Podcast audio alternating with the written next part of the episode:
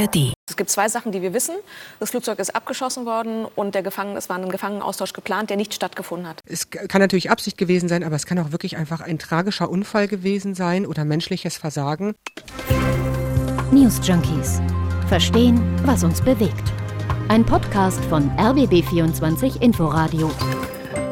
In Russland, nahe der ukrainischen Grenze, ist gestern ein Flugzeug abgestürzt. An Bord könnten möglicherweise 65 ukrainische Kriegsgefangene gewesen sein.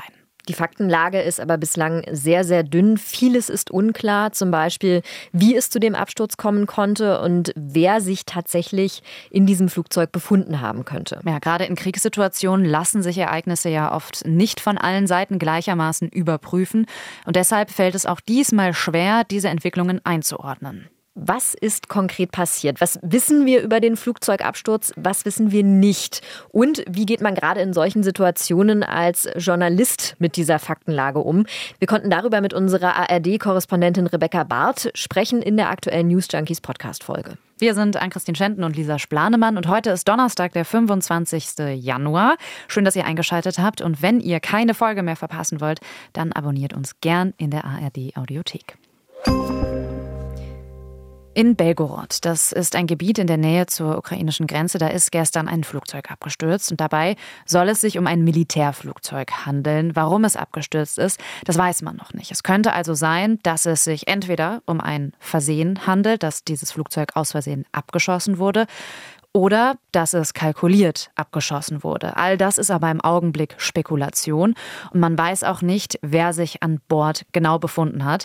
Russland sagt, im Flugzeug wären 65 ukrainische Kriegsgefangene gewesen. Ob das stimmt, das ist bisher aber noch unklar. Man wisse bisher nur zwei konkrete Dinge. So hat es heute Morgen Claudia Major von der Stiftung Wissenschaft und Politik im ZDF Morgenmagazin gesagt. Das Flugzeug ist abgeschossen worden und der Gefangene, es war ein Gefangenenaustausch geplant, der nicht stattgefunden hat. Das sind die einzigen, nach meinem Wissensstand, verlässlichen Informationen. Und alles andere, die Listen über die Gefangenenaustausche und so, ist bislang Spekulation. Wir merken schon, es fehlen einfach noch genaue Informationen über diesen Vorfall. Es gibt viele, viele Fragezeichen. Und Angaben lassen sich zum jetzigen Zeitpunkt nicht konkret bestätigen. Und um dieses Thema besser zu verstehen, haben wir uns jetzt Rebecca Barth aus unserem Studio in Kiew eingeladen in den Podcast. Sie wird uns das Ganze jetzt mal erklären, was sie auch weiß aus ihrer Perspektive in der Ukraine. Hallo Rebecca. Hallo. Die Nachrichtenlage scheint ja rund um den Flugzeugabsturz sehr dünn zu sein. Wir wissen eigentlich, dass wir so gut wie nichts wissen. Nichtsdestotrotz, äh, vielleicht kannst du uns noch mal zusammenfassen, was ist gestern genau passiert und was wissen wir? Ja, du sagst es schon äh, richtig. Wir wissen sehr wenig zum aktuellen Zeitpunkt. Was bekannt ist, ist, dass ein russisches Flugzeug, eine militärische Transportmaschine in der Region Belgorod abgestürzt ist. Das ist relativ nah an der ukrainischen Grenze. Und äh, zunächst hieß es auch in ukrainischen Medien, man habe da ein Flugzeug abgeschossen. Dann hieß es von russischer Seite, dass in diesem Flugzeug sich 65 ukrainische Kriegsgefangene Kriegsgefangene befunden haben sollen. Und dann ist man doch hier in der Ukraine sehr ruhig geworden, auch äh, von offizieller Seite. Man versucht das zum aktuellen Zeitpunkt zu überprüfen und muss aber immer noch feststellen, dass man das nicht bestätigen kann. Also die Ukrainer geben an, sie hätten keine Informationen darüber, dass sich in diesem Flugzeug tatsächlich Kriegsgefangene befunden haben. Sie sagen nur, es sei tatsächlich für gestern ein Austausch geplant gewesen. Das sagt unsere Korrespondentin Rebecca Barth in Kiew. Ähm, also, die ukrainische Seite, die hält sich somit erstmal bedeckt und will den Vorfall jetzt prüfen lassen. Das Ganze ist aktuell, wie gesagt, schwierig einzuordnen. Uns hat deshalb auch besonders interessiert, wie geht man in einer solchen Situation mit diesen Nachrichten, die vorhanden sind, Nachrichten, die fehlen, um? Wie ist speziell auch die Redaktion in Kiew mit genau dieser Lage umgegangen rund um den Flugzeugabsturz gestern? Wir haben erstmal beobachtet, uns äh, auch zurückgehalten und ähm, versuchen eben die offiziellen Äußerungen einzuordnen, die dann auch gekommen sind über den Tag, auch wenn sie bis, bis jetzt immer noch sehr vage sind. Also das Militär hat sich geäußert, auch nicht direkt zu diesem Vorfall, sondern eher zu dieser Region. Und das ist vielleicht für das Verständnis auch noch wichtig. Ich habe es eben schon gesagt, Belgorod, ähm, die Region und auch die Stadt liegt sehr nah an der ähm, russisch-ukrainischen Grenze. Und es ist für die russische Logistik ein sehr wichtiger Standort. Und von dort wird vor allem die ostukrainische Stadt Kharkiv immer wieder auch mit Raketen beschossen. Und dadurch, dass das so nah ist, haben die Menschen in Kharkiv eigentlich keine Zeit, Schutz zu suchen. Häufig kommen die Raketen, bevor der Alarm ausgelöst wird. Und da ist eben das äh, ukrainische Militär, der Generalstab gestern hingegangen und hat gesagt, nun, diese vielen Angriffe, die wir auch zurzeit erleben in Kharkiv, hängen damit zusammen, dass es dahin so viele Transporte gibt und deswegen werde man auch in Zukunft versuchen, solche Transportmaschinen abzuschießen. Das ist also kein Dementi, aber auch keine Bestätigung, dass man gestern tatsächlich genau dieses Flugzeug dort abgeschossen hat, sondern ein Kontext, dass eben von der Region und von solchen Maschinen auch Gefahr für die Ukraine ausgeht. Ja, und gleichzeitig ist ja auch die Ukraine dort in der Nähe stationiert und muss gerade in der Nähe ja auch Gebiet verteidigen, eben weil dort immer russische Raketen rüberfliegen, oder?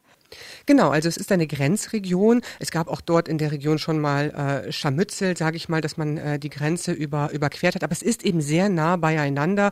Belgorod logistisch für äh, die, die äh, russischen Streitkräfte sehr wichtig. Und wie gesagt, man schießt da Raketen über die Grenze. Und dadurch, dass das nur wenige, ähm, wenige Dutzend Kilometer sind, sind die in unter einer Minute in Kharkiv. Wir wissen äh, noch nicht viel. Es ist ja auch vieles noch nicht bestätigt worden. Nichtsdestotrotz ähm, mal die Frage, um welche möglichen Passagiere könnte es sich denn handeln, die dort in äh, dem Flugzeug waren, möglicherweise? Ja, dazu weiß man leider noch sehr wenig. Ähm, ukrainische Journalisten konnten angeblich drei russische Soldaten identifizieren, die angeblich in diesem Flugzeug gewesen sein sollen. Aber das ist auch eine Frage, ähm, die in der Ukraine sehr viele Zweifel auslöst, die Frage der Passagiere. Denn auf den ersten Bildern von der Unglücksstelle sieht man nun keine Leichen. Und wenn man davon ausgeht, die russischen Behauptungen stimmen, dass dort mindestens 65, aber insgesamt über 70 Menschen getötet worden sein sollen, dann würde man so die ukrainische Argumentation, dort eben auch ja, Überreste zumindest, ähm, Leichenteile erkennen können. Das ist ein Punkt, der gerade großen Zweifel auslöst ähm, an der russischen Version. Jetzt kam gerade die Meldung, dass äh, möglicherweise Flugschreiber gefunden worden sein sollen. Inwieweit könnte denn ein solcher Fund dazu beitragen, das Ganze aufzuklären?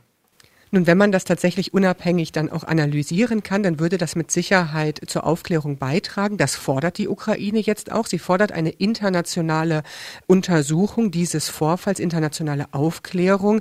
Der Ombudsmann für Menschenrechte hat sich äh, jetzt gerade auch noch mal dazu geäußert und äh, gesagt, er wolle sich an die UN und auch an das internationale Rote Kreuz wenden, weil man doch sehr großes Interesse hat, aufzuklären, was dort wirklich passiert ist und hat gleichzeitig sich davon überzeugt gegeben, dass die russische Seite keine unabhängige Untersuchung zulassen werde.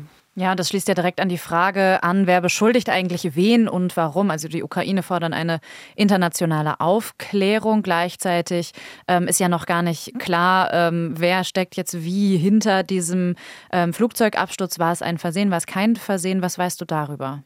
Ja, das sind auch die Fragen, die natürlich die Menschen jetzt in der Ukraine beschäftigen. Also, und wir wissen sogar noch weniger tatsächlich dadurch, dass diese Region sozusagen ein Kriegsgebiet ist, ist es eben auch so, dass die russische Flugabwehr dort aktiv ist. Also es könnte theoretisch sein, dass es tatsächlich ein gezielter Abschuss der Ukraine war.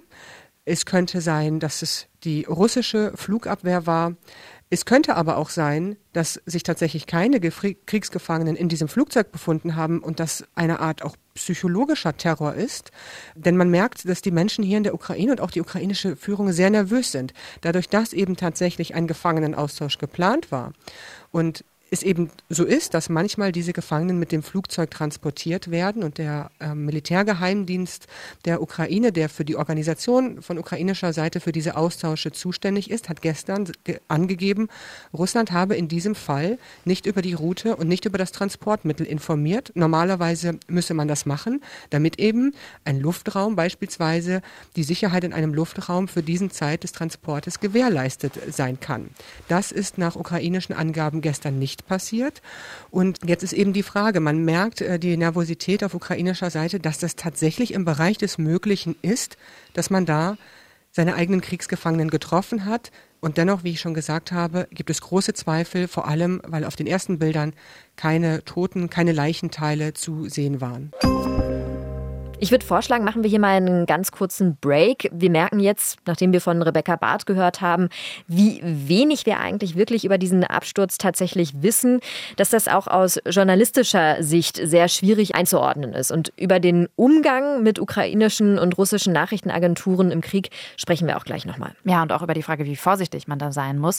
Jetzt stellen wir aber erstmal die Interessensfrage konkret bei diesem Flugzeugabsturz. Also, wir haben jetzt verschiedene Theorien gehört, was passiert sein könnte könnte. Man geht also der Frage nach, wer hinter einem möglichen Abschuss des Flugzeugs stecken könnte oder auch, falls es tatsächlich absichtlich passiert ist, zu welchem Zweck das eigentlich passiert ist.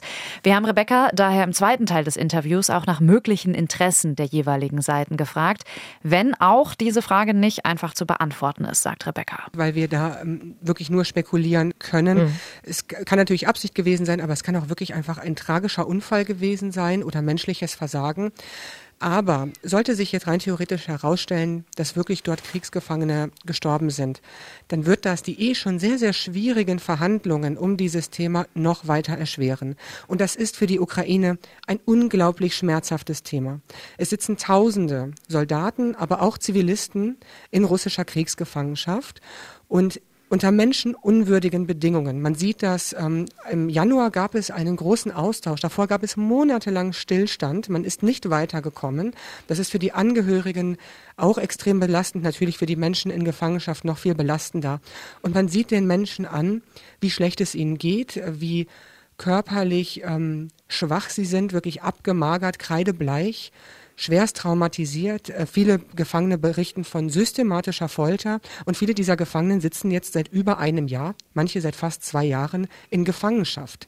Und das macht natürlich etwas mit einem. Und das ist für die Ukraine ein, ein großes und sehr, sehr schwieriges Thema. Wenn das jetzt noch komplizierter wird und man sich noch weniger vertrauen kann, was ja eh schon ein, ja, ein wirklich sehr, sehr schwierige Verhandlungen sind, die auch manchmal in letzter Minute noch platzen können, über die man kaum öffentlich kommuniziert, weil es so sensibel ist, wenn das jetzt noch zusätzlich erschwert wird und zusätzlich Druck auch auf die ukrainische Gesellschaft dann dadurch ausgelöst wird, dann ähm, ja, ist das einfach etwas, was noch viel schwieriger zu ertragen wird. Das hatte der Militärgeheimdienst gestern ebenfalls ähm, in, in seiner Stellungnahme schon gesagt. Ähm, er sprach von einer möglicherweise vorsätzlichen Handlung, nämlich mit dem Ziel, die Ukraine zu destabilisieren. Ja, wir haben ja gerade gehört, Zelensky fordert eine internationale Aufklärung. Es ist noch nicht klar, ob das funktionieren wird, zumindest unabhängig. Ähm, wie würde sowas denn aussehen? Ja, das ist auch ähm, zum aktuellen Zeitpunkt sehr schwierig. Ähm, das Internationale Rote Kreuz ist eine Institution, an die man sich da wenden möchte, wobei man sagen muss, das Internationale Rote Kreuz arbeitet in der Ukraine oder vor allem in den russisch kontrollierten Gebieten auch ähm, ja nicht frei. Es gab einen Fall ähm, in Olernivka. Dort gibt es ein, ein Kriegsgefangenenlager. Das ist äh, in der Ukraine, aber auf russisch besetztem Gebiet. Dort ist eine Rakete eingeschlagen und es sind ähm, Dutzende Menschen getötet worden. Und an diese Stelle ist das Internationale Rote Kreuz auch nicht gekommen. Also die ähm, internationalen Organisationen haben häufig das äh, Problem, wenn es um Kriegsgefangene in russischer, äh, unter Russi in russischer Kontrolle ähm, geht, dass sie keinen Zugang bekommen. Also sie können ihre Arbeit, die sie ähm, auch nach internationalem Recht ähm, haben, dort nicht ausführen. Von daher ist zum aktuellen Zeitpunkt ähm, nicht zu sagen, inwieweit überhaupt so eine internationale Untersuchung ähm, überhaupt zustande kommen kann. Ja, gestern ähm, haben wir, wie gesagt, hier in der Redaktion dann ja auch diese Eilmeldung bekommen, dass es eben einen Flugzeugabsturz in dem russisch-ukrainischen Grenzgebiet gegeben hätte. Und ähm, diese Meldung wurde dann auch sehr schnell verbreitet. Auch wir hier im Inforadio haben das gemeldet.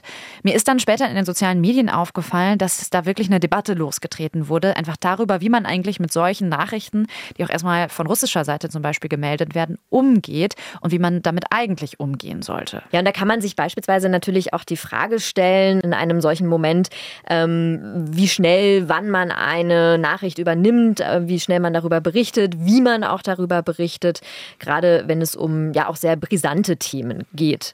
Und gerade hier auch im, in diesem konkreten Fall sehen wir auch, dass es eine besonders schwierige Situation ist. Es ist sehr viel, sehr unklar rund um diesen Absturz. Genau. Man möchte ja auch nicht in die Falle russischer Desinformation tappen.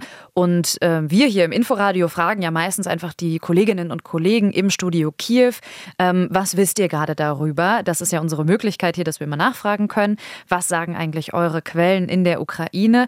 Und es ist ja auch nochmal wichtig, ähm, sich vor Augen zu führen, dass ein Krieg auch immer ein Krieg mit Informationen ist. Das ist vor allem jetzt im Ukraine-Krieg so. Und ähm, da haben wir auch nochmal mit Rebecca Barth drüber gesprochen, wie sie eigentlich ja mit diesen Agenturmeldungen umgehen, wie sie das machen, dass trotzdem unabhängig berichtet werden kann.